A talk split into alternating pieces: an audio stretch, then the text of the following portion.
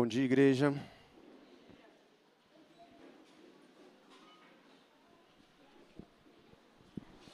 Sejam todos bem-vindos, bem-vindas.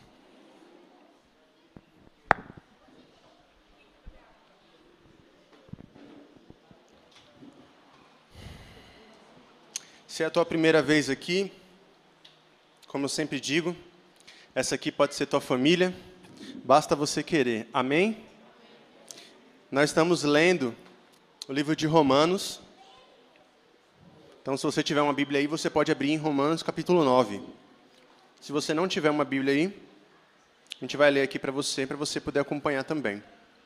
Romanos capítulo 9.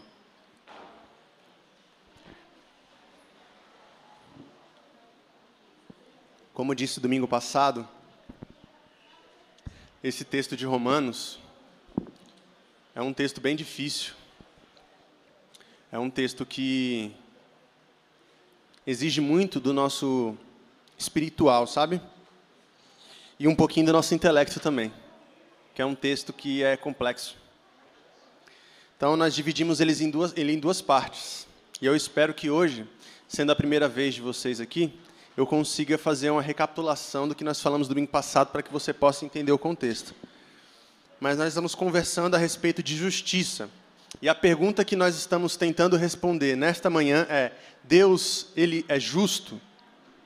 Deus age a partir da justiça? E eu sei que automaticamente, quando nós falamos sobre um atributo de Deus, a nossa resposta mais rápida é dizer sim, né? Deus é justo? Sim. Deus é bom? Sim. Deus ele, ele age de maneira da maneira correta? Sim, ninguém vai querer se opor àquilo que Deus está fazendo porque a gente reconhece nossa limitação. Mas aqui tem uma outra conotação. Quando eu pergunto se Deus é justo, eu não estou perguntando se Deus é bom. Eu estou questionando se Deus age a partir da justiça. Eu estou perguntando se o critério de Deus, de justiça inclusive, é semelhante ao critério que nós aprendemos de justiça. Então a pergunta se Deus é justo, ela pode ser traduzida da seguinte maneira: Deus age através da justiça? E essa resposta é mais complexa. Eu acho que ela pode ser sim e ela pode ser não. Ela pode ser sim porque Deus tem ele tem prazer em glorificar o justo. A oração do justo pode muito em seus efeitos. Bem-aventurados aqueles que têm fome e sede de justiça. Então, não somente Deus é justo nesse sentido, como ele também é justificador. Porque justificação é um ato legal de Deus. É como se Deus chegasse diante de você que tem culpa em um tribunal e dissesse assim: esse cara não tem mais culpa. Essa mina não tem mais culpa. Eles estão livres. Então isso é justificação. Então, olha as camadas que existem de justiça de Deus. Só que agora eu estou perguntando uma outra coisa. Desde o domingo passado eu tenho perguntado se Deus age a partir dos parâmetros de justiça que nós conhecemos. E eu tenho chegado à conclusão de que não. Deus não é justo. Ou Deus não age a partir da justiça. Porque se somos nós todos merecedores de condenação, o, quando Deus ele nos tira desse caminho de condenação e nos traz para um caminho de salvação, Ele não está usando o critério justiça, Ele está usando o critério misericórdia. Porque quando nós nos questionamos sobre Deus ser justo, geralmente nós estamos na posição não de réu, nós estamos na posição de vítima. Senhor, não é justo eu não ser promovido no meu trabalho sendo que eu me esforço mais que todo mundo. Senhor, não é justo que eu seja um bom filho na minha família e não seja reconhecido pelos meus pais. Na maneira que a gente sempre está como a vítima, clamando a Deus pela justiça que nos traga aquilo que a gente considera ideal, meritório, merecedor. Só que eu estou falando que Deus não é justo baseado naquilo que Ele não te dá e que você merece, que é a condenação. Quando Ele olha para você, Ele olha para mim, e Ele vê seres caídos, seres pecaminosos, nós não somos definidos pelo pecado, mas ele contém em nossa existência. Se nós reconhecemos que, o, que as trevas não se misturam com a luz, então é natural que Deus não interaja com a gente, que Ele nos rejeite. Mas Ele não age assim. Ele age graciosamente a partir da misericórdia, amém? Portanto, Paulo também está tentando responder essa questão aos judeus. E para os judeus é mais difícil de entender isso. Assim como para o crente fundamentalista ou literalista das Escrituras, para o crente da meritocracia, que é aquele que acha que ser bom moço é o que nos leva para o céu. Como se Jesus fosse um Papai Noel, que te dá quando você é um bom menino. Mas Jesus não é assim. Ele abençoa os maus meninos também. No caso, eu e você, tá? Então, não existe justiça nisso, existe graça, existe misericórdia. Nesse sentido, a graça e a misericórdia de Deus é um passo além da justiça. Será que Deus então ele está olhando por mim, pelas minhas lutas, pelas injustiças que eu acho que o mundo está fazendo comigo? Sim, Ele escuta a sua oração, Ele está disposto a atender o seu chamado, o seu pedido. Mas Ele vai agir com você ou com o seu inimigo da mesma maneira que Ele agiu contigo com misericórdia. Portanto, clamar a Deus por vingança não faz sentido. Nós só conseguimos clamar a Deus por misericórdia. Senhor, tem misericórdia de mim porque eu estou sendo injustiçado, mas tem misericórdia daquele também que está me injustiçando. Essa oração é difícil de ser feita. É a oração de Jesus na cruz, né? Perdoa porque eles não sabem o que fazem. Quem aqui ora pelo seu algoz? Ninguém. E, e assim, não tá também, não é o hype do momento né, o perdão não é bem o hype do momento, a gente sabe disso. Quanto mais imergido na, na sua identidade você estiver, na sua identidade como ser humano, quanto mais emancipado você estiver das opressões, e quanto mais por dentro você estiver dos seus direitos, menos o perdão vai ser incentivado para você. Vou te dar um exemplo. Vou te dar um exemplo, que não é de hoje, é de muito tempo atrás. A luta pelos direitos civis do povo negro, ele passa pela, pela liderança de dois grandes homens. Entre outros, entre outros, mas eu quero destacar esses dois. Malcolm X e Martin Luther King Jr. São duas pessoas com metodologias diferentes, não são opostos. Né? Muitas vezes as pessoas querem colocá-los como oposto. A igreja reformada, inclusive, adora citar Luther King. Ela gosta da teologia de Martin Luther King, mas não gosta da sua trajetória. Porque a teologia de Martin Luther King é uma teologia pacífica, mas a trajetória de Martin Luther King é uma trajetória de marcação de posição, de reivindicação de direito. Certo? Mas o King, há muitos anos, ele vem falando sobre isso.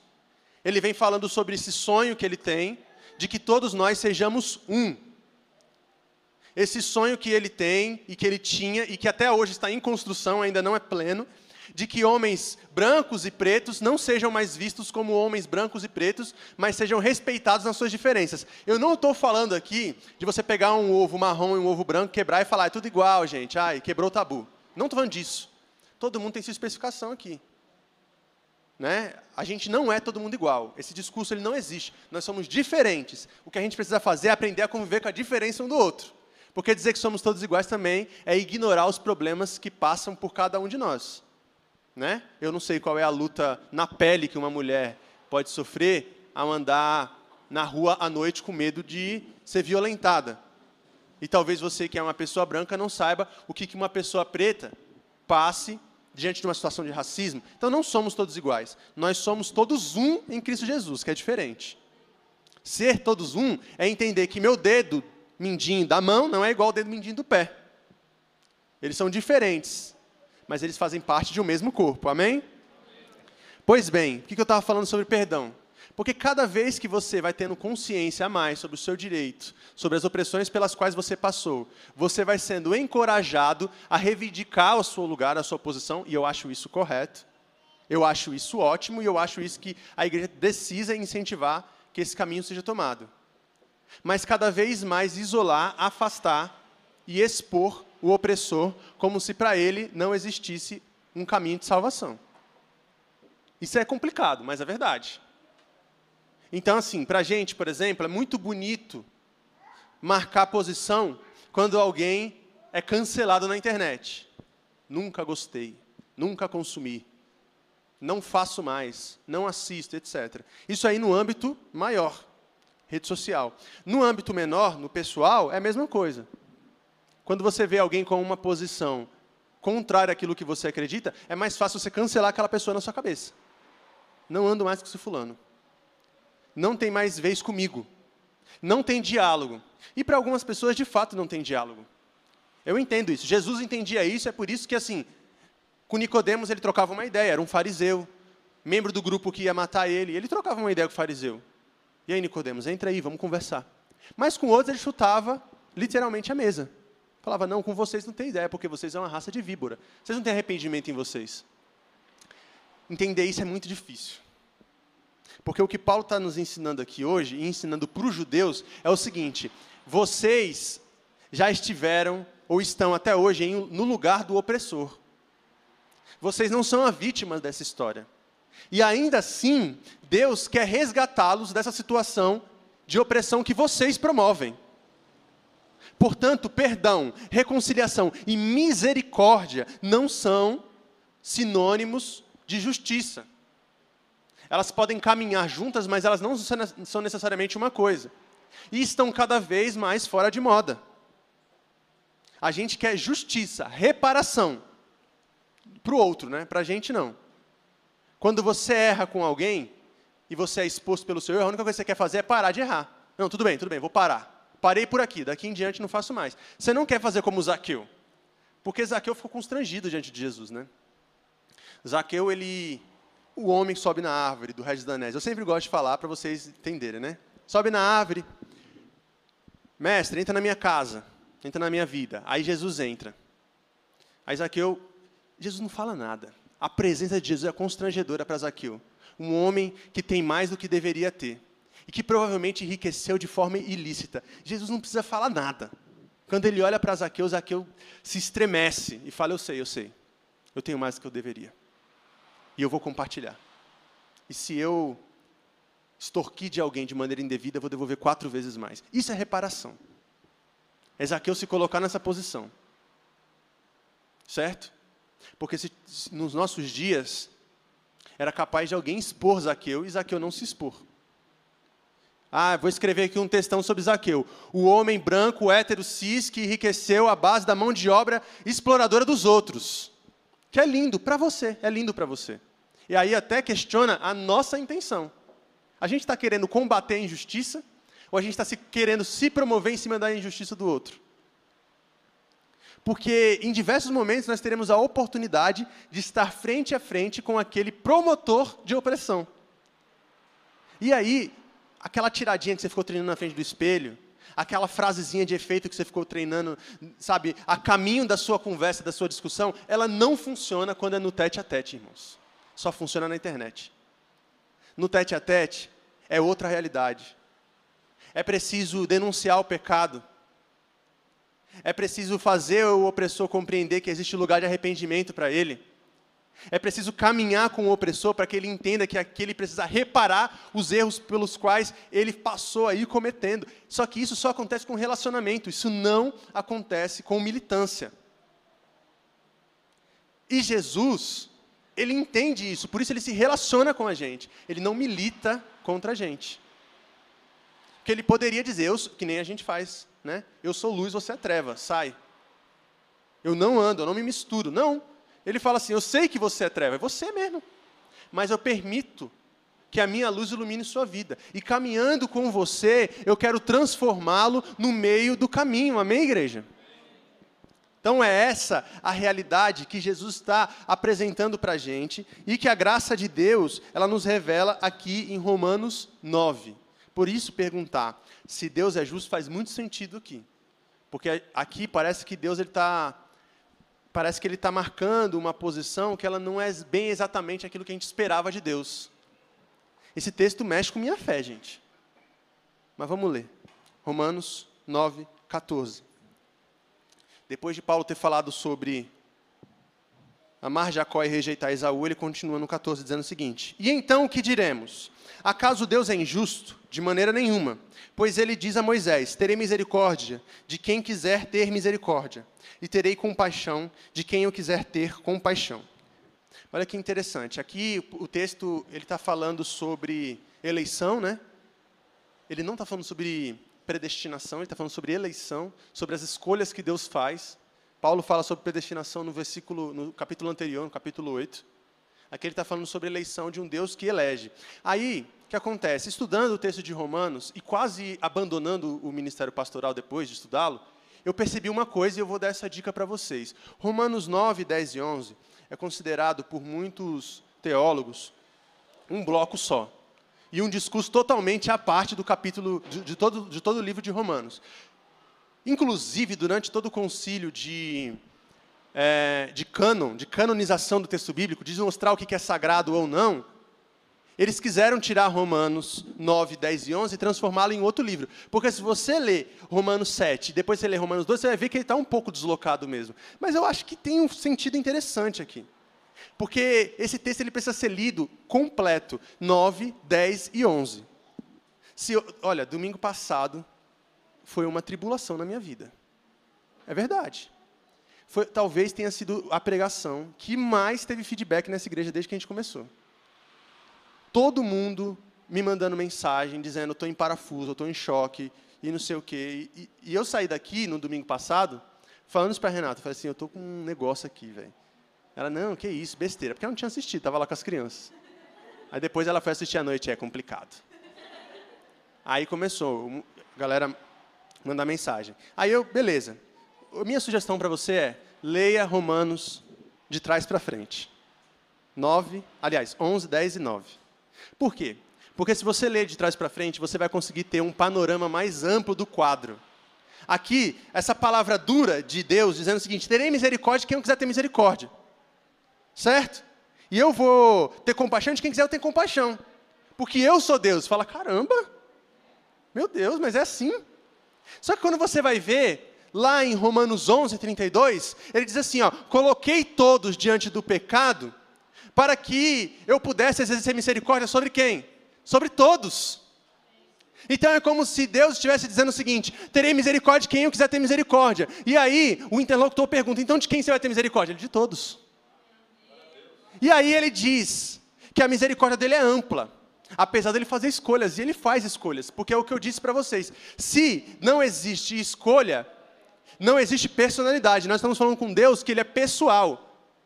Um Deus pessoal, ele não ama todo mundo. Da mesma maneira que uma pessoa que é benquista, querida, amada, adorada por todo mundo, alguma coisa tem de errado. Tem alguma, alguma, algum, algum desafeto você tem que ter na vida, amado. Porque senão, ou oh, de duas uma. Ou você é muito bom ator e está omitindo aquilo que precisa ser dito, porque quando você se posiciona, naturalmente você deixa de agradar um lado para agradar outro. É natural. Por, portanto, eu quero dar um, uma, um exemplo para vocês. A parábola do trabalhador. Está lá em Mateus. Não precisa nem ler. Não agora, mas lê depois. Vai que eu estou mentindo. Um dono de, uma, de um campo começa a buscar trabalhadores. Ele chama um para trabalhar às 8 da manhã, fala, vou pagar um denário para você, de 8 às 18, beleza. Depois chega outro para trabalhar às 10, ele de 10 às 18, um denário. Depois chega outro para trabalhar meio-dia, ele de meio-dia às 18, um denário. E aí ele sai para caminhar, e ele vê um cara encostado e fala, você não vai trabalhar não? Ele, ninguém me contratou, ele falou, então vem trabalhar para mim. Eram 5 horas da tarde, o cara trabalha de 5 até às 18, um denário também. O cara que começou a trabalhar às 8 começa a questionar o Senhor dizendo o seguinte: Bom, mas eu trabalhei o dia inteiro, e vou ganhar o mesmo que ele, que entrou aqui aos 45 do segundo tempo. Ele fala: Mas eu te ofereci o denário e você aceitou. Agora você está criticando o que eu faço com o meu recurso? Você está me criticando por eu ser bom? E às vezes é isso que a gente faz com Deus. Quando nós perguntamos se Deus é justo, às vezes nós estamos questionando a justiça de Deus sobre nossa vida, e às vezes nós estamos sendo que nem esse trabalhador ou o irmão do filho pródigo, questionando a misericórdia, o excesso de graça de Deus sobre a vida do outro. Porque se Deus fala assim, eu vou escolher pessoas, você fala, isso é injusto, você deveria escolher todo mundo. Aí ele fala, não, quer saber o seguinte, a misericórdia vai ser todo, sobre todo mundo, todo mundo está igual aqui. Ele fala, não, mas isso também é injusto. Porque eu me renunciei a vida inteira e você vai dar para eles o mesmo acesso que eu tenho? Não pode. Eu não fumo, eu não bebo, eu não transo. Porque é só isso que o crente não faz. Eu me guardei a vida inteira e agora eu vou chegar aqui no céu para ficar ao lado da mesma dessa pessoa que fez tudo isso. Aí Deus também se torna injusto. Parece que a gente tem um prazer na condenação do outro. Parece que a gente tem um prazer no triunfo, de subir aos céus, dando tchauzinho. Eu falei para vocês, desgraçados, ninguém me escutou. Deus a me glorificar. Quando o crente ele vê aqueles que ele elegeu, ele, aqueles que ele predestinou, ele elegeu, aqueles que ele elegeu, ele santificou, aqueles que ele santificou, ele glorificou, você vai pegar, pô, é eu. Deus a me glorificar. Mas isso é muito pouco. Porque o texto bíblico diz que Deus não tem prazer no mal de ninguém, que o desejo de Deus é de salvar a todos. Então, aí isso aqui toma uma outra proporção. Como a gente disse domingo passado, o surpreendente não é um ou outro ser escolhido e ser salvo por Deus. O surpreendente é qualquer um ser salvo por Deus, porque nenhum merece. Então, quando você chega numa igreja em que você não se sente merecedor de estar ali, a gente já falou isso aqui e repito: ah, eu não sinto merecedor de tomar uma ceia, eu não me sinto merecedor de discipular alguém. Você não é mesmo. Mas ninguém é, nem eu. Então, o seu sentimento é o sentimento correto. Só que aí você se aproxima de, de Jesus ou de Deus a partir dos méritos de Cristo, porque é o sangue de Jesus que nos purifica do pecado. É por isso que a gente ora em nome de Jesus. Então, se sentir deslocado, não merecedor diante da presença de Deus, é o mínimo para quem reconhece o tamanho da sua pequenez e a grandiosidade de Deus.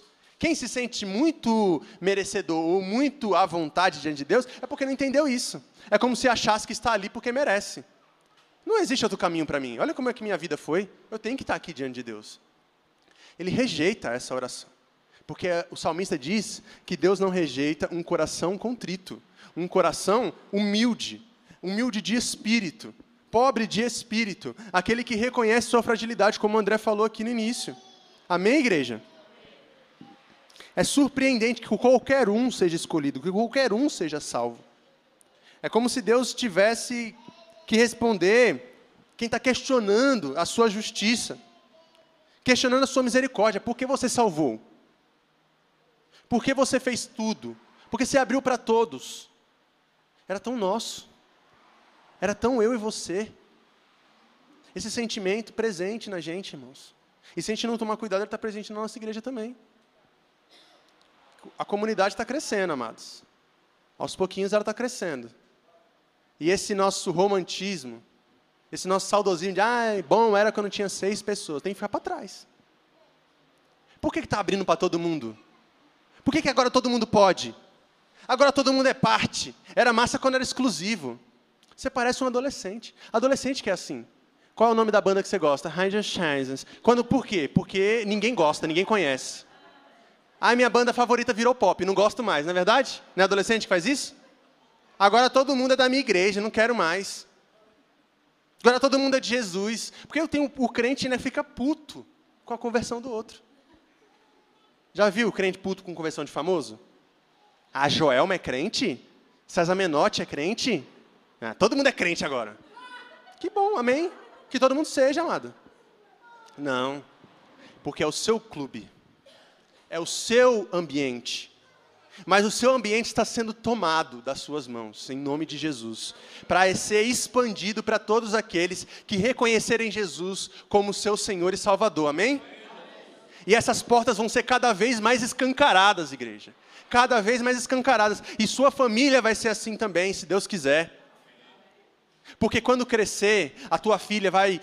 Olha, o André tá ligado, a Flávia também. Meu pai é pai de todo mundo, gente. Todo mundo fala. Às vezes eu fico preocupado, se não é de fato. Porque todo mundo chama meu pai de pai. E tal. E no dia dos pais ele ganha um monte de presente. É, ele sai adotando todo mundo. Eu acho ótimo. Falo, beleza. É melhor, porque meu pai é muito carente também. É bom que todo mundo ajudando. Você viu, no dia da minha, da minha consagração ele estava aqui. Meu filho é muito ausente. Mas é isso, todo mundo pode chamar de pai, pode levar. Eu amo, eu amo, eu amo. Só que não pertence a mim. Você está entendendo? E é assim, a vida é assim. O ciúme, ele é isso. Ele é esse sentimento de posse. Não é cuidado, tá bom? Amém? Amém, nada. Essa semana me mandaram uma mensagem. Só tem os top aí no seu Instagram agora. Eu falei, não, pô, você estava na minha casa ontem, é, mas eu não estou no seu Instagram. Tá bom. Olha aí. Versículo 16, igreja. Sigamos. Portanto, isso não depende do desejo ou do esforço humano, mas da misericórdia de Deus. Olha, isso aqui é interessante, porque essa mensagem de não depender do esforço humano, mas da misericórdia de Deus, porque, o que, que é não depender? Né? Porque quando a gente começa um texto dizendo, portanto, a gente sempre tem que ler o versículo anterior. E a gente falou que, que Deus disse que teria misericórdia de quem Ele quiser ter misericórdia, teria compaixão de quem Ele quiser ter compaixão. Aí ele conclui dizendo o seguinte: portanto, isso não depende do esforço humano, mas isso depende da misericórdia de Deus. Isso pode ser uma maravilha e isso pode ser um terror. Angustiante e maravilhoso ao mesmo tempo. Depende de como você avalia o coração de Deus. Depende do Deus que você construiu na sua cabeça.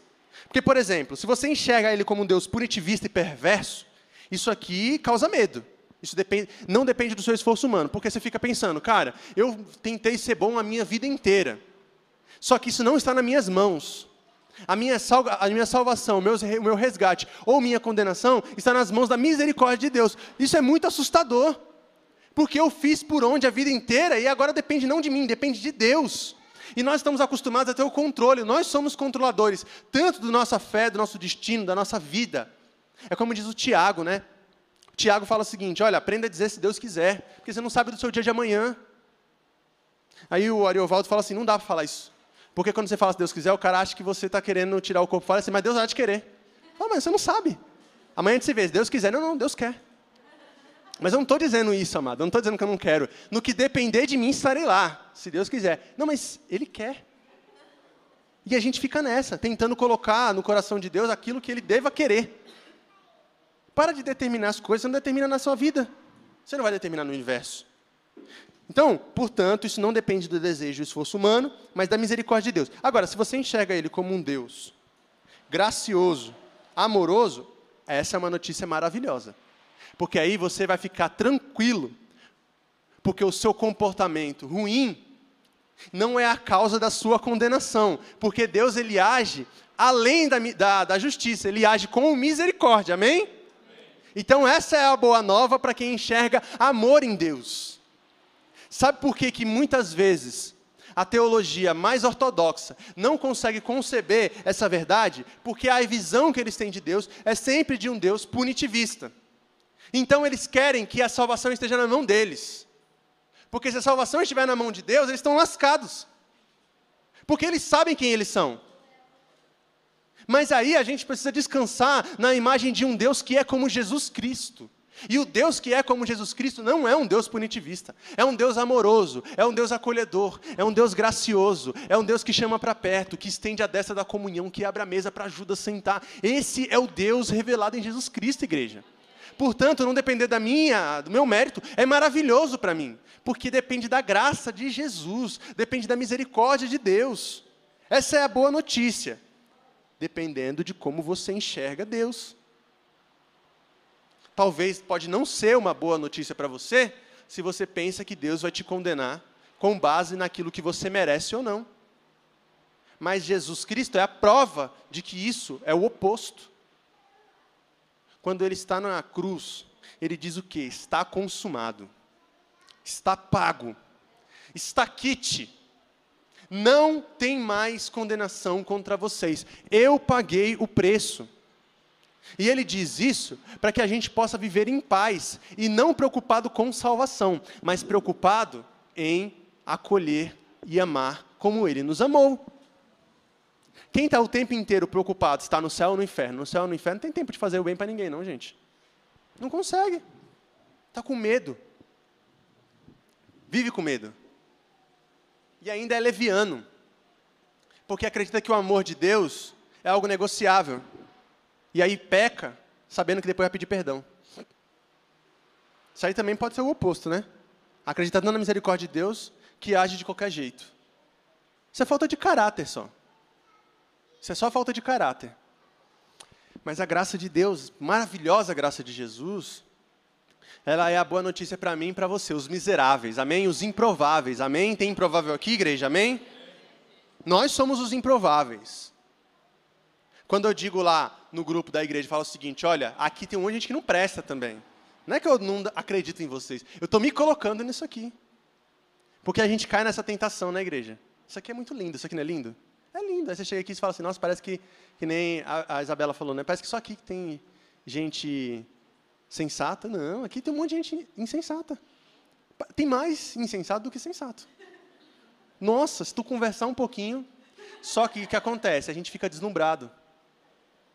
E assim também acontece com o evangelho. Você fala assim, parece que ser crente é o único atributo válido para um ser humano ser bom. Fulano é honesto. Fulano é ético. Fulano é cuidadoso, amoroso com os pais, se preocupa com o próximo, generoso, mas não é crente, então não é nada. Não é assim também. Porque tem um monte de gente que é crente e não tem nada disso. Nós estamos falando de coisas diferentes. Portanto, quando alguém vem me falar assim, ó, fala, cara, eu preciso mudar minha vida e não sei o quê, falar para ela, você tem que conhecer Jesus, é muito pouco.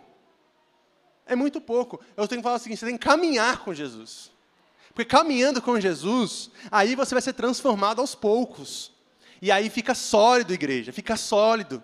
Não é você levantar a mão aqui no culto, chegar em casa, pegar a tua carteira de cigarro, jogar no vaso, chorando e dizendo assim, acabou, a partir de agora pega as bebidas, joga tudo no vaso. E à tarde você está lá chorando com a cara no vaso. Por quê? Porque você não desapegou daquilo. Só que o crente ele não tem paciência para ver transformação de ninguém, não, pô. A gente, se você vê um irmão aqui fumando aqui, você fica escandalizado. Fumando na igreja? Então o lugar dele não é aqui. O lugar dele é no fumógrafo. É? O lugar dele é num ambiente aonde só tem fumante. A gente não tem paciência para esperar o tempo das pessoas. Ah, o cara está aqui, mas ele é mentiroso. Mentiroso está na igreja? Sim, ele está sendo transformado igual você. Aqui é o lugar do mentiroso. Amém, igreja? Aqui é o lugar do mentiroso. Aqui é o lugar do desonesto. Aqui é o lugar do julgador. É isso. Não fica surpreso. Fala assim, na igreja tem gente que julga. Mesmo, mas tem que estar tá lá mesmo. Ainda bem que está lá. O problema é quando está lá há muito tempo. 20 anos de igreja e continua com os mesmos erros. 20 anos de igreja e continua com o mesmo pensamento. Acreditando que a sua salvação dependeu dele. Porque eu fui transformado, porque eu estou trabalhando, porque Deus está fazendo na minha vida, porque eu estou sendo santificado. É sempre sobre você. É sempre sobre você. Então é difícil, desse jeito é difícil. Vamos continuar, versículo 17. Paulo continua aqui no, nesse capítulo difícil de Romanos.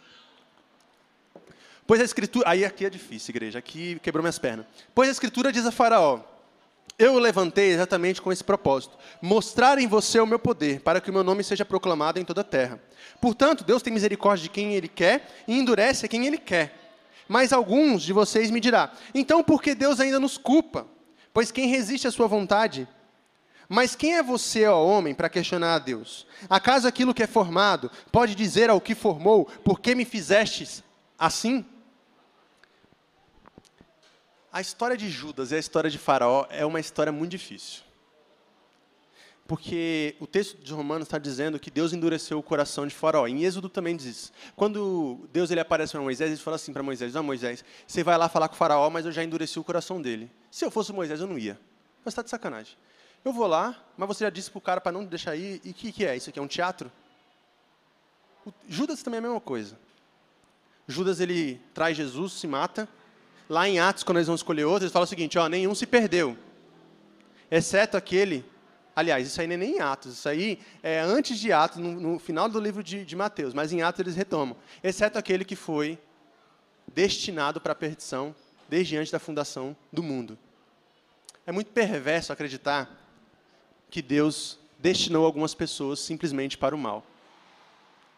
Como se a pessoa não tivesse escolha. E por ela não ter escolha, é muito difícil você entender que ela seja julgada por não ter tido uma escolha. Ela não teve escolha. Como é que ela vai ser julgada? Então Deus é, parece um maníaco desse jeito. Ele te diz para você fazer o que é reprovável e você não consegue resistir àquilo que ele diz para você fazer e depois ele te coloca no inferno por aquilo que você fez que ele mandou você fazer. Parece muito cruel, não parece, igreja? Mas é aquilo, não termina o texto antes de Paulo. Não conclui o discurso antes do próprio autor. Leia a Bíblia por inteiro. É difícil, mas a gente chega lá. É desconfortável a gente pensar que Deus não é exatamente aquilo que a gente esperava. e eu entendo o quanto que isso aqui pode ser desafiador para a nossa espiritualidade, porque também é para minha, também foi para minha, tem sido para minha. A gente pensar em um Deus que ele não é exatamente aquilo que nós esperávamos dele. Porque todo esse processo que eu venho falando para essa igreja aqui de idolatria, ela também passa pelo nosso coração. Quando nós falamos a respeito de um Deus vingativo, de um Deus que mata o nosso inimigo, isso é um ídolo. Nós criamos esse ídolo. Mas quando nós falamos a um Deus que acolhe todos aqueles que nós achamos que ele deveria acolher, isso também é um ídolo. Porque você colocou Deus de acordo com aquilo que você acha que é o certo. Então, se o texto está falando de escolha, toda escolha ela exige uma renúncia. Para eu escolher um, eu tenho que deixar de escolher outro. Certo? Agora, pensa comigo. Antes disso, Paulo está usando o exemplo de Isaú e de Jacó. Ele fala assim: olha, amei Jacó, rejeitei Isaú. Não significa que ele odiou Isaú. Não significa que ele condenou Isaú ao inferno. Não significa que Isaú está para sempre é, posto em uma maldição porque Deus o rejeitou. Significa que Deus escolheu Jacó. É isso. E a gente. Deus escolheu.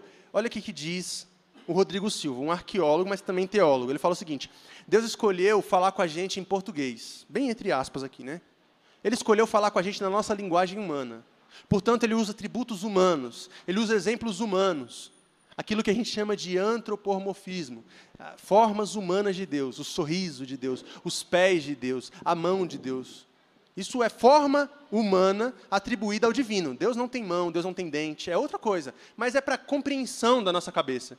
Você não conseguiria imaginar um ser 100% espiritual. É muito difícil. O que é uma saça ardente dentro de um deserto, irmão? Toda vez que chega um filme de Moisés, você vai lá para ver o que, era. Fala, não, pelo menos o diretor aqui deve ter chegado à conclusão. Ninguém chega. Porque Deus ele não se ajuda também. Qual é o teu nome? Eu sou. Eu sou o quê? Eu sou. E ele não quer ser definido. Ele não quer ser definido. Só que a gente quer defini-lo. E aí, esse é um erro. Porque a gente pode cair, a gente pode inclusive ir para o mesmo caminho daqueles que nós criticamos. Um Deus fundamentalista e punitivista, punitivista, fundamentalista. Mas também Deus, um, outro por outro lado, é o Deus progressista. É o Jesus preto, pobre, favelado. Oh, é lindo isso aí. É lindo. E olha que eu estou falando de um lugar que para mim é muito particular. Preto, pobre e favelado. É, e, eu não acho que tem nenhum problema você querer é, entender a, a figura divina como a sua imagem e semelhança, você feita a imagem e semelhança dele. Eu acho que está certo, é isso mesmo. Para mim, Deus é preto, pobre, favelado e mora na Ceilândia. Para você, ele é uma mulher. Para outro, outro você aí, é, Deus é branco, tem cabelo longo, barbona, olho verde. Igual você viu, não tem problema. O problema é a gente começar a abandonar a nossa fé porque Deus não corresponde às nossas expectativas. Eu queria que ele acolhesse a todos, mas ele está fazendo escolhas. Eu, aí você tem o direito de dizer: eu não me identifico com Deus que escolhe. Tudo bem. Então seja você uma pessoa que não escolhe. Você é uma pessoa que não escolhe? Não consegue. Olha, é difícil. Deus escolheu operar a sua graça a partir das nossas categorias, é o que diz o Ed René Kivitz. Deus escolheu operar a sua graça a partir das nossas categorias. É como se ele tivesse se esvaziado, não é o que o texto bíblico diz? Esvaziou-se de si mesmo para caber dentro de um ser humano, Jesus Cristo. E disse para a gente: eu vou amá-los, eu vou julgá-los, eu vou servi-los com as categorias de vocês. Então eu lavo o pé, eu morro que nem vocês morrem. Eu, me, eu escolhi participar das categorias de vocês. Por mais que eu seja onipotente, onipresente e onisciente. Onipotente é o quê, gente? Aquele que tudo pode. Onisciente é o quê? Aquele que tudo sabe. Onipresente é aquele que está em todo lugar. Mas se Jesus está em Jerusalém, ele não está em Jericó. Por quê? Porque ele escolheu participar da sua graça a partir das nossas categorias, não é verdade? E Jesus, por exemplo, ele não sabe de todas as coisas. Para algumas coisas ele olha e fala assim: olha, você está me chamando de bom porque no seu coração está cheio de podridão. Algumas coisas ele sabe, mas tem outras que perguntam assim: e quando é que é o dia? Aí ele fala o seguinte: não sei, só meu pai sabe. Né? Aí o Ed fala assim: é, ou Deus está mentindo, ou Deus não sabe mesmo. O que você prefere escolher? Né? Então ele, ele se esvaziou para caber nas nossas categorias. E as nossas categorias elas também passam pela escolha. Pela escolha. Pensa numa criança. uma criança de pais divorciados. E quando chega no Natal, ela começa a ter que tomar a decisão se ela vai passar o Natal com o pai ou com a mãe. E aí a mãe fala assim: Filho, você sabe que mamãe te ama. Passa o Natal comigo para a gente celebrar esse ano, não sei o quê. Seu pai que saiu de casa. Ele que se vire. E o pai, por outro lado, fala: Filho, a sua mãe é controladora. Ela quer que você fique com ela porque ela não quer ver você crescer. Então passa o Natal com o pai. Essa criança vai ter que tomar uma decisão, gente. Só que a decisão que agrada um desagrada o outro. Se ela escolher passar o Natal com o pai, a mãe dela vai ficar aborrecida, entristecida. Amei Jacó e rejeitei Isaú. Mas o ato daquela criança é um ato odioso? Não. Foi um ato de amor. Mas ela teve que fazer uma escolha. Amou o pai. Só que no ano novo ele vai amar a mãe. Por quê? Porque graças a Deus, Deus colocou o ano novo e o Natal perto. Aí ele desagrada um, depois agrada o outro. Você percebe que toda escolha, ela passa pelo desagrado de algo. Por isso que é impossível você ser uma pessoa amada e querida por todo mundo, a não ser que você seja um político. E nem um político, eu não estou falando político no sentido ocupar um cargo público. Ser uma pessoa política. Porque um político que se preze também toma posição e não é amado por todos. Não é amado por todos. Portanto, Deus que escolheu se esvaziar. Aí você fala assim: Deus, mas você pode abranger a todos. Eu sei. Só que você tem que entender o seguinte, filho. Eu escolhi trabalhar na sua categoria. E a sua categoria tem limite. É por isso que Jesus morreu e sangrou. Porque Jesus poderia ter nascido com 30 anos, amado. Você nunca pensou nisso, não? Para que, que Jesus foi moleque? Para que, que Jesus estava lá andando, ralando o joelho? Para que era necessário? Ele poderia ter vindo com 30 anos, foi com 30 anos que ele começou o ministério dele. E é dos 30 ao 33, que nem um relâmpago, pronto. Dividia a história e estava tudo certo. Quando ele fosse crucificado, não saísse sangue das suas mãos, sangue nenhum. E ele arrancasse aqueles pregos da cruz e matasse todo mundo. É o que a gente quer no final das contas. Por quê? Porque a gente prefere a história da Marvel, é muito mais legal. Mas ele trabalha com as nossas categorias. Ele sangra, ele sofre, ele chora. Porque ele se esvaziou de si para trabalhar a partir das nossas categorias. Portanto, um Deus que trabalha com categorias humanas também escolhe. E se ele escolhe, é possível que ele chateie e, magoe alguém, porque escolha é assim. Então você pensa comigo, amados. Mas eu queria que fosse mais abrangente. Mas abrangente até que ponto? Até que ponto? Porque se de repente Deus estiver sendo gracioso com aquilo que você considera o pior ser humano do mundo, talvez você ache que Deus não é justo. Como é que Deus colocou Hitler aqui do meu lado? Como é que ele foi capaz de colocar um genocida, um assassino, um desgraçado desse no mesmo céu que eu? Esse Deus não tem caráter nenhum. E é por isso que ele escolhe. Agora, não é sob suas categorias. Porque pode ser que você chegue lá e Hitler esteja lá. Misericórdia, Dan, pelo amor de Deus. Cara, eu não sei. É um erro, igreja, a gente querer responder todas as perguntas. É um erro. Agora, a gente precisa aprender a confiar no caráter do nosso Deus. Da mesma maneira que a minha filha precisa confiar no meu caráter. É difícil, mas é verdade. Ela vai olhar para mim e vai pensar o seguinte: eu não sei o método que meu pai vai fazer para chegar ali, mas eu sei que meu pai é bom. E se ele está dizendo que não dá para fazer isso agora, é porque ele quer meu bem. Por mais que eu não entenda, ela chora, ela chora, lógico que ela chora. Ela chora porque às vezes é incompreensível e para você também vai ser. Senhor, mas o Senhor teve capacidade de tirar essa pessoa que eu tanto amava. E você sofre, e você chora, mas você confia no caráter de um Deus que é bom, porque Deus é amor, ele não é um pouquinho de amor, ele não contém amor, ele é essencialmente amor, igreja. Ele é essencialmente amor. Ou você crê nisso, ou fica difícil de você até mesmo assumir a graça para você.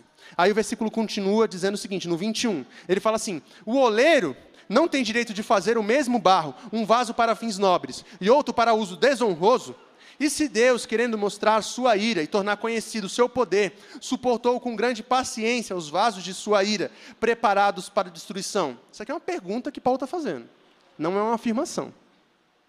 Está dizendo o seguinte: e se Deus tiver feito vasos para desonra, e ele tiver usado esses vasos para esse fim que você considera ser injusto, ele deixa de ser Deus?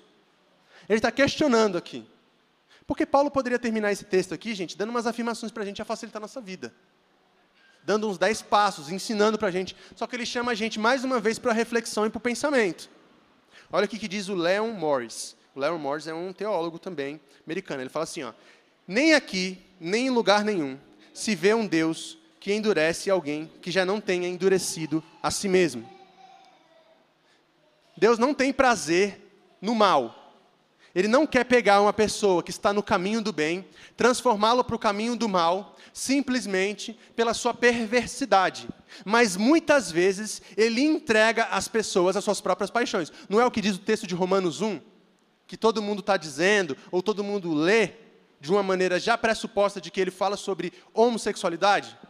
Quando ele fala sobre idolatria?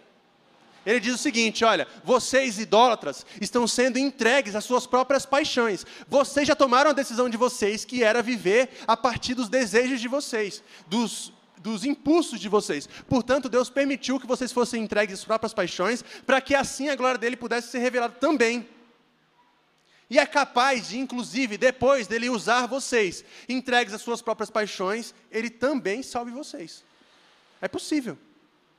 Então Paulo faz um questionamento aqui. Cara, será que Deus, como sendo oleiro, ele não pode preparar um vaso, um vaso para honra e outro para desonra? Será que ele não pode fazer uma pessoa é, ser usada para, o, para a libertação? E ainda assim, pegar o, o intento, o sentimento, a intenção maldosa de alguém e a reverter para a sua glória? Será que ele não pode fazer isso? Ele pode. E aí, a escolha de Deus aqui ela é uma escolha tanto pessoal quanto é uma escolha coletiva, porque Deus está escolhendo um povo, gente.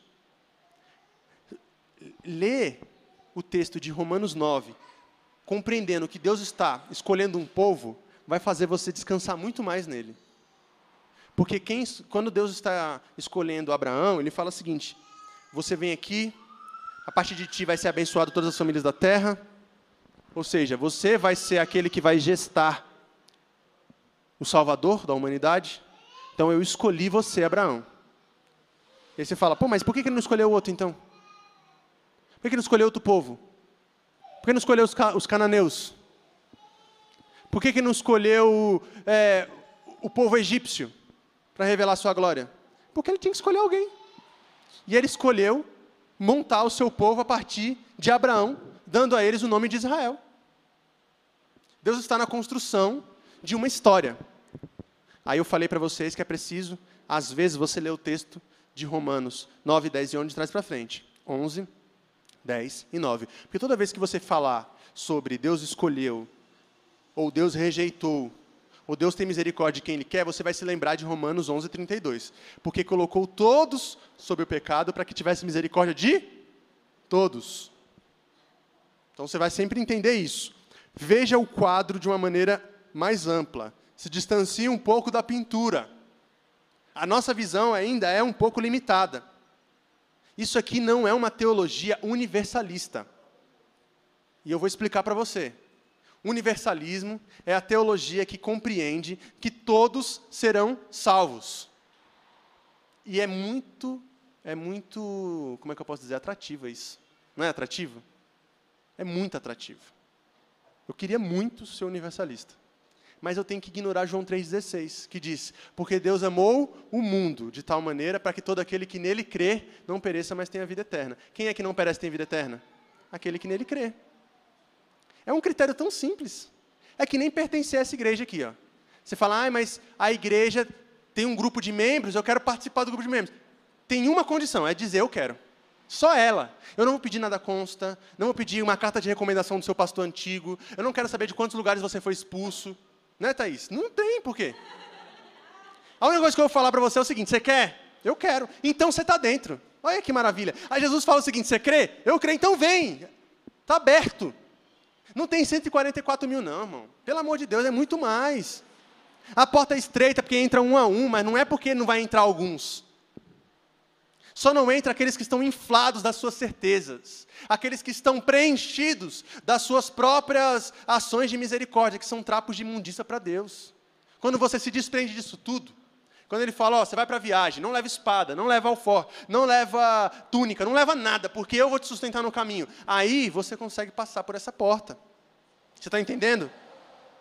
Então, pensa nisso. O Hernandes Dias Lopes, teólogo brasileiro, diz o seguinte: consequentemente, um gesto de Deus endurecê-lo foi um ato de juízo, entregando a própria depravação ou sorte. Faraó era um homem escravizador. Faraó é um homem que durante muitos anos construiu todo o império egípcio em cima de mão de obra israelita. Ele não era um homem de Deus. Ele tinha as suas próprias crenças, ele tinha as suas próprias certezas, e ele sabia que toda a sua trajetória estava baseada em enriquecer em cima de mão de obra escrava. Faraó já estava do outro lado, amado. O que Deus fez foi usá-lo para a glorificação do seu nome. Porque você pode não acreditar em Deus, mas Ele acredita em você. Isso para o bem e para o mal. Ele acredita em você para te resgatar. Ou, ou seja, o fato de você ser ateu não significa que Deus não existe. Significa que você não crê que Ele existe. Então o faraó está nesse mesmo princípio. Eu não creio no seu Deus. Ah, beleza, mas ele vai agir. Ele não precisa da sua fé. E ele vai te usar, inclusive. E ele vai surpreender todo o povo que segue você, porque você rivaliza com Deus. Você quer rivalizar com Deus. Faraó se achava Deus. Faraó se achava divindade. E Deus foi mostrar para Faraó de que ele não era nada. Ah, mas é porque Deus pediu o filho de Faraó. Deus entregou o seu filho, amado. É a mesma categoria. Mas é injusto um Deus que mata e um Deus que morre, é justo? Você acha que é justo Jesus, o único homem, o único ser humano, sem pecado nenhum, ser preso num madeiro, morto, crucificado, sendo que ele não tinha culpa de nada? Você acha que é justo? Não é justiça. Esse não é o critério pelo qual Deus trabalha. É difícil compreender? É difícil, mas também é difícil compreender um Deus que se entrega. Em todas as religiões, Deus pede sacrifício. A religião da fé cristã é a única religião em que Deus é o sacrifício. Ele se entrega, ele se oferece. Isso é difícil mesmo de entender. Só que isso não escandaliza você. Primeiro, porque você não entende isso. A gente não entende. Você não entende o tamanho da graça, amado. Senão a gente não estava vivendo a nossa vida de maneira normal. A gente estava vivendo a nossa vida somente para a glória de Deus. Você não estava correndo atrás de suas coisas. Fala assim, não tem, velho, não faz sentido nada nesse mundo se não for para eu anunciar essa verdade. Volta e meia eu tenho essas crises. Eu quero abandonar tudo, eu quero fechar a loja, eu quero abandonar meu casamento. Estou brincando. Volta e meia eu tenho essas crises. Eu vou para a rua, vou ficar maluco. Eu vou anunciar o evangelho para todo mundo. Porque às vezes você olha a nossa corrida incessante sobre algo que não chega o fim, amado. Esse é o capitalismo que nós criamos. Nunca é suficiente.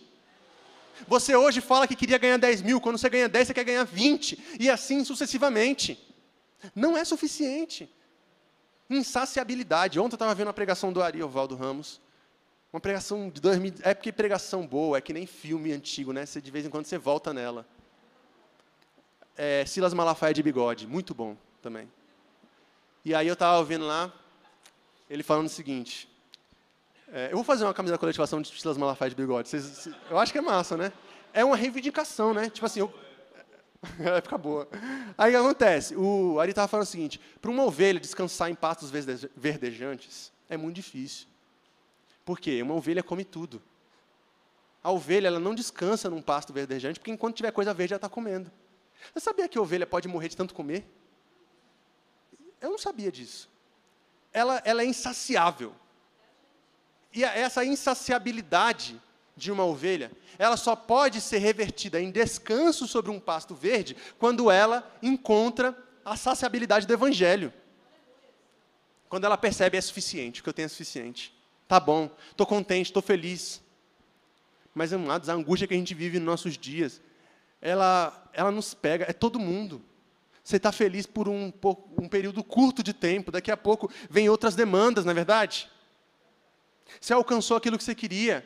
Você conta testemunho na igreja, você faz um post no Instagram, etc. Você está feliz, etc. Isso aí não dura muito, porque você está sempre atrás de mais. Portanto, eu oro para que você seja convertido à insaciabilidade. Aliás, seja convertido à sua insaciabilidade e passe a contemplar a plenitude. ser satisfeito. O Douglas Silva, pastor brasileiro, ele fala o seguinte: olha, ele, tava, ele usa, tem um vídeo dele dizendo o seguinte, pô, ele está com um salgadinho na mão e ele falando assim, né? Nossa, que salgadinho maravilhoso. Já viu esse vídeo? Não, vocês, vocês não vê vídeo de crente, né? Que salgadinho maravilhoso. Que salgadinho gostoso. Esse salgadinho aqui dá vontade de não parar de comer. Aí você pensa que é um publi. Né? E ele estava falando o seguinte: não, sabe por que, que eu estou falando isso? Porque satisfação está muito ligada à glorificação. Esse teatrinho besta faz muito sentido. Porque quando você está satisfeito com algo, você glorifica esse algo, não é verdade? É verdade, mano. Quando você, por exemplo, você passa por um dia de. E assim, você pode passar por uma situação ruim. E você fica muito chateado, mas passa. Agora, quando você passa por uma situação boa, você recomenda. Foi num lugar, teve uma boa experiência. No restaurante, teve uma boa experiência. Caramba, que restaurante massa. Ou recomendo para todo mundo. Nossa, a comida era maravilhosa. Você está satisfeito e por isso você glorifica. E a sua relação com Deus é a mesma. Você só consegue glorificar a Deus quando você está satisfeito com Ele. Quando você o ama e você se reconhece sendo amado de Deus. Essa insaciabilidade, essa insatisfação, ela está muito ligada à nossa vida de reclamação o tempo inteiro. Deus não me dá aquilo que eu gostaria de ter. Deus não é aquilo que eu gostaria de ter. Aí, presta atenção. Fazer uma escolha é necessariamente desagradar um lado.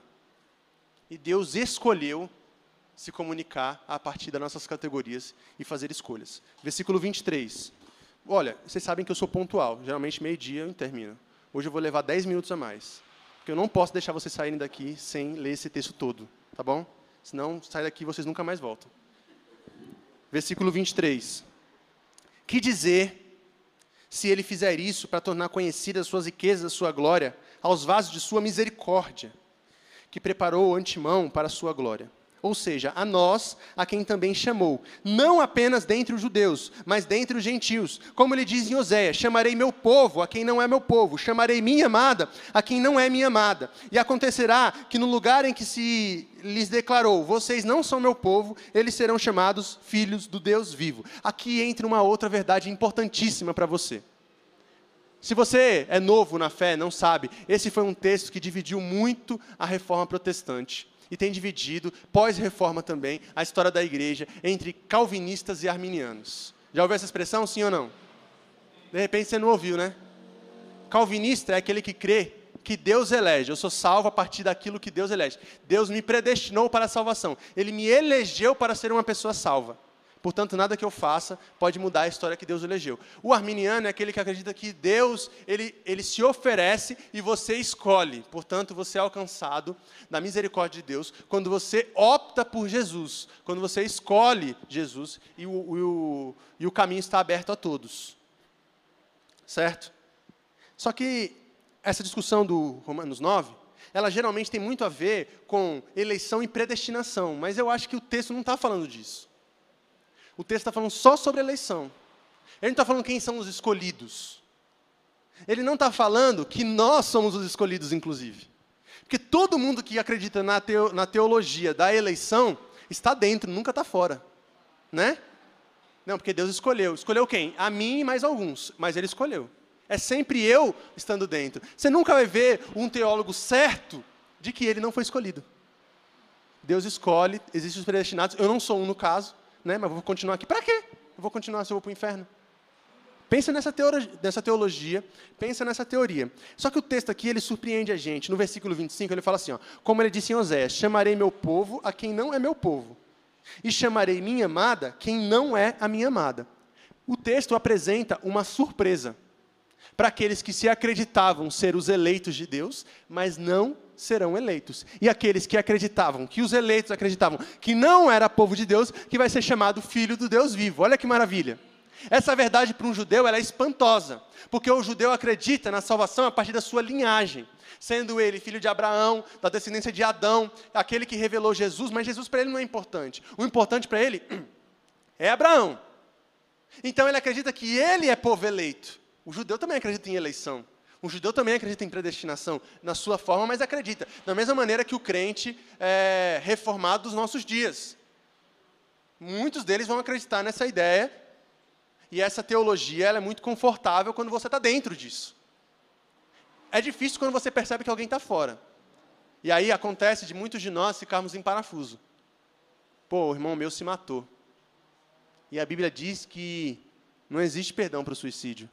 Então ele está condenado, né? Aí você começa a rever o texto. Porque mexeu no seu interesse.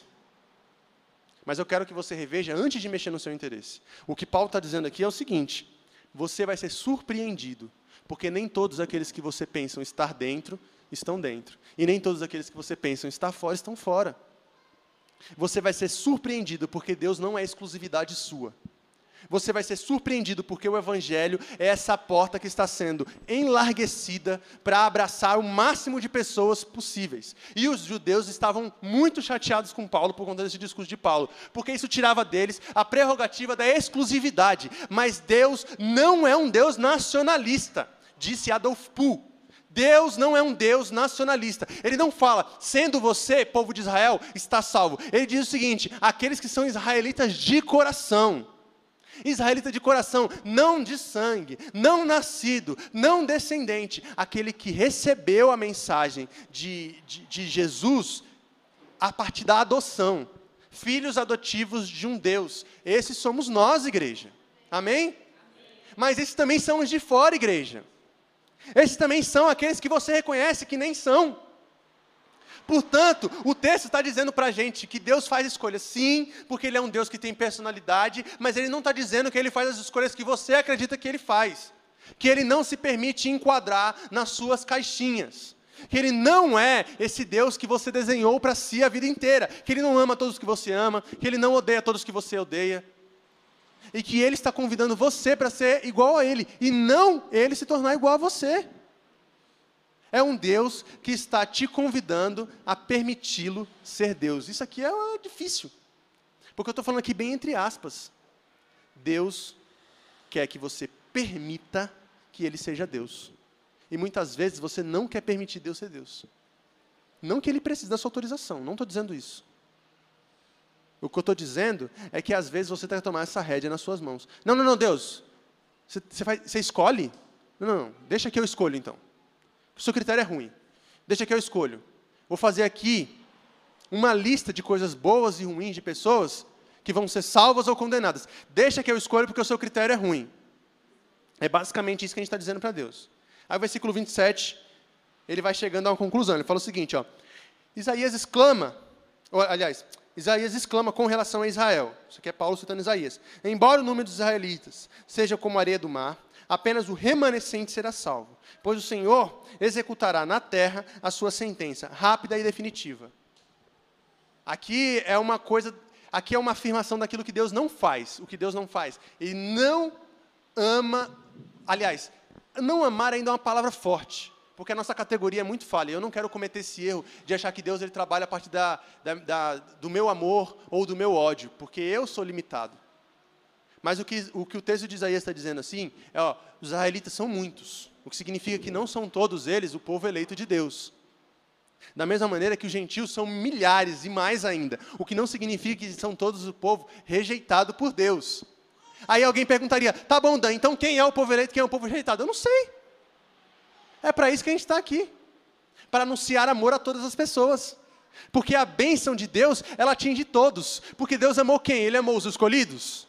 Não, ele amou quem? O mundo. Porque o, o sacrifício de Jesus é pelo quem? É pelos eleitos. É pelo mundo, porque Deus amou o mundo que entregou o seu próprio filho. Agora, existe a condicional da responsabilidade humana, que nós vamos falar no capítulo 10 de Romanos, para que todo aquele que nele crê não pereça e tenha vida eterna. Aí ele continua, 29. Como anteriormente disse Isaías: Se o Senhor dos Exércitos não tivesse deixado os descendentes já estaríamos como Sodoma e semelhante a Gomorra. Ou seja, os seus pecados, a, a, o sinal de esperança de perdão de Deus é a descendência, porque eles não carregam as marcas daquilo que você cometeu no passado. Quem é que errou para que essa criança nascesse com, esse, com essa deficiência? O pai ou a mãe dela? Ninguém. Porque Deus escreve uma história nova para cada ser humano que nasce. Agora, infelizmente, a gente colhe consequências dos nossos ancestrais, isso é um fato. Se, se, sua família construiu riqueza de maneira ilícita, você tem responsabilidade de reparação sobre isso, por mais que você queira que não. Aí ele conclui no versículo 30 dizendo o seguinte: ó, Que diremos então? Os gentios que não buscavam justiça a obtiveram. Uma justiça que vem da fé. Mas Israel, que buscava uma lei que trouxesse justiça, não a alcançou. Olha isso aqui, gente. Olha isso aqui. Os gentios, o povo não religioso, eles não buscavam justiça. Os gentios, eles só buscavam justificação própria. Até como nos dias de hoje. O que, que o pobre quer? O que, que o pobre quer? O que, que o miserável quer? Ele quer salvação para a sua alma de agora. Céu ainda é muito pouco. Ele quer pão. Ele quer matar sua fome. E todo mundo que olha para Jesus nesse desespero e nessa esperança que caminha junto, ele obtém, sabe o quê? Justificação e justiça. Porque ele estava, a mulher que toca no manto de Jesus, do fluxo de sangue, e ela é curada, ela não está querendo ir para o céu, ela está querendo parar com a sua dor do agora. E aquela fé daquela mulher que diz assim: Eu sei que ele pode fazer por mim. O Zaqueu que sobe numa árvore para olhar para Jesus, ele sabe que ele vai ter que desmontar todo o seu mundo que foi criado à base de justiça, mas ele quer uma intervenção na sua vida agora. Portanto, o gentil que nem buscava justiça encontrou por meio do quê? Da fé, é o que o texto está dizendo. Mas o judeu que buscava a lei de justificação, o judeu que estava buscando na Bíblia as palavras de condenação e de salvação, o judeu que estava buscando, ou o crente que estava buscando nos versículos após versículo, é, desculpas para condenar os outros e salvar a si mesmo, esse não encontra. Esse não encontra. Esse que buscava a lei que trouxesse justiça não alcançou, é o que diz o texto. Então a misericórdia de Deus alcançou, inclusive, aqueles que nem buscavam por misericórdia. Aquele, quando Jesus ele aparece na Galileia, quando ele aparece em Jerusalém, as pessoas não têm a noção do pecado, gente. Elas não estão atrás de Jesus porque Jesus é purificado do pecado. Elas estão atrás de Jesus para Jesus purificá-las da vida delas do agora, do presente. Ela quer que Jesus tire a lepra dela. Ela quer que Jesus faça ela enxergar. Ela quer que Jesus faça ela caminhar novamente porque ela tem uma deficiência. Ela quer uma, uma resolução para o seu presente. Ela não buscava justiça, mas ela encontra. Olha que maravilha.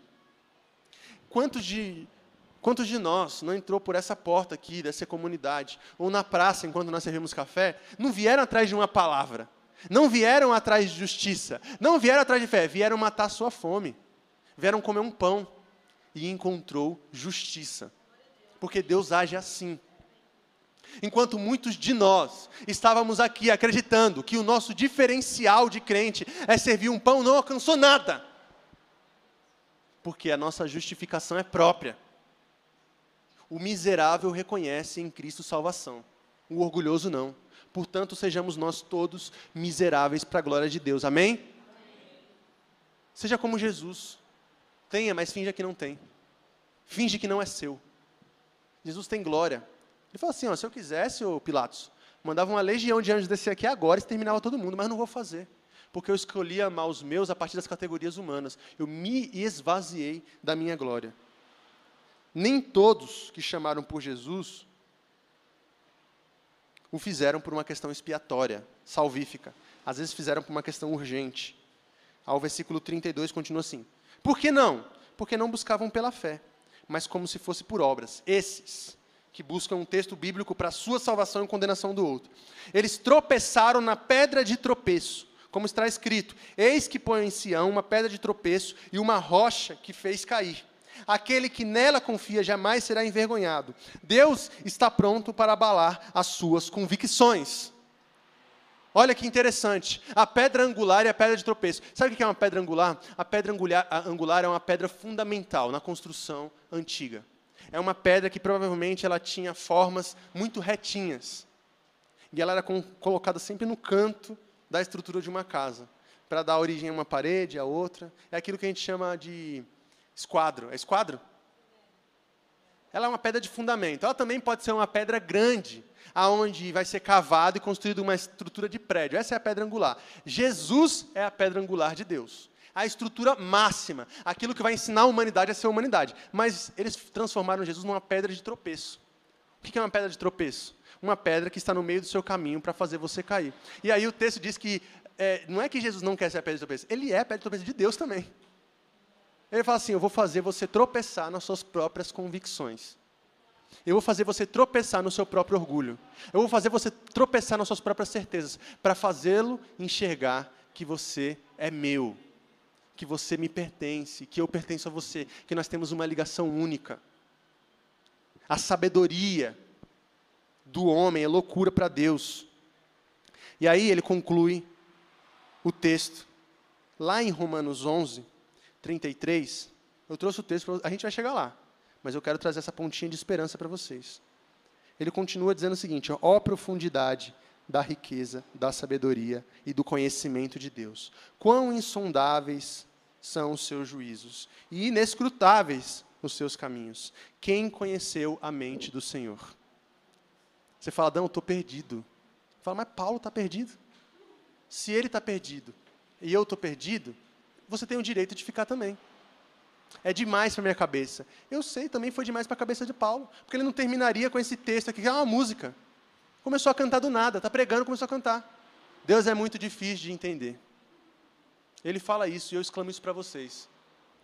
Não queira responder todas as coisas. Isso não é uma cegueira ideológica e religiosa. Tá? Não precisa ter medo de estudar a Bíblia. Não precisa ter medo de buscar conhecimento. Inclusive, às vezes, o texto não vai ser suficiente para você. Busque ajuda, busque apoio, busque auxílio. Mas também não fica querendo achar evidência para todas as suas certezas. Não fica querendo buscar em Deus uma afirmação para aquilo que você achou que ele era. Porque ele não tem obrigação e nem compromisso em corresponder às suas expectativas. O que ele tem é um compromisso de salvar você de si mesmo. E ele tem uma promessa para você que se estende até os dias de hoje. Eis que estarei convosco até a consumação dos séculos. E ele está aqui hoje. Ele está dizendo para você o seguinte: por mais que você não compreenda hoje, não significa que eu deixei de ser aquilo que eu era, que eu sou e que eu hei de ser, porque Ele é o mesmo, amados. É o continua sendo Deus de amor. Aquele Deus que se entregou na cruz é o mesmo Deus que libertou o povo de Israel do Egito. E é o mesmo Deus que te liberta das opressões do seu dia a dia, do seu presente. Mas também é um Deus que faz escolhas. Quem são essas escolhas eu não faço ideia. E eu não quero fazer. Porque a igreja do Senhor é essa mistura de joio e de trigo. O tempo todo. E quanto mais purista nós seremos, mais violento continuaremos ser. Toda a ideologia política purista, ariana, ela é mortal. Nós queremos o suprassumo. Acho curioso quando alguém fala para mim, ah, eu, eu sinto falta da pregação pura do Evangelho. Não existe pregação pura do Evangelho. Toda pregação é carregada de uma vivência pessoal, espiritual, vívida. Se você cresceu na Ceilândia, caminhando sobre esgoto a céu aberto, você prega o Evangelho de um jeito diferente do irmão da igreja presbiteriana da Asa Sul. É normal, é diferente. São duas vivências. E Deus ele se revela nas duas. A essência é a mesma. O amor de Deus que nos alcança, mesmo quando a gente não compreende. Fica de pé, igreja. Fica de pé. Desculpa me prolongar hoje, mas era necessário. Quero que você feche os teus olhos aí e ore comigo. Senhor, algumas coisas para nós são difíceis de compreender. E um medo muito forte penetra nosso coração de que nós estejamos fazendo uma leitura errada da vida. Por isso nós te pedimos, em nome de Jesus, que o Senhor nos guie, Pai, nessa jornada de autoconhecimento.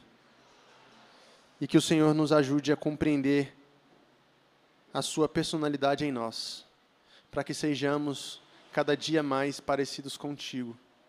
Porque foi para isso que nós fomos escolhidos para refletir a tua imagem. Senhor, nós sabemos que nós não somos merecedores dessa graça. Portanto, que o Senhor não age a partir daquilo que é justo apenas, mas somos gratos pela tua misericórdia. Obrigado. Porque se não fosse ela, não seríamos alcançados. E nós te pedimos que o Senhor nos ajude a sermos representantes do reino de Deus, onde quer que nós estejamos. Que na nossa mão não, não tenha um martelo de condenação, mas um cajado de cuidado para as tuas ovelhas perdidas. E que nós também sejamos alcançados quando estivermos perdidos. Pai, eu te peço, em nome de Jesus, traga uma compreensão em nosso coração que nos ajude a entender essas verdades e confiar no amor das suas ações. Em nome de Jesus, amém. Amém. Glória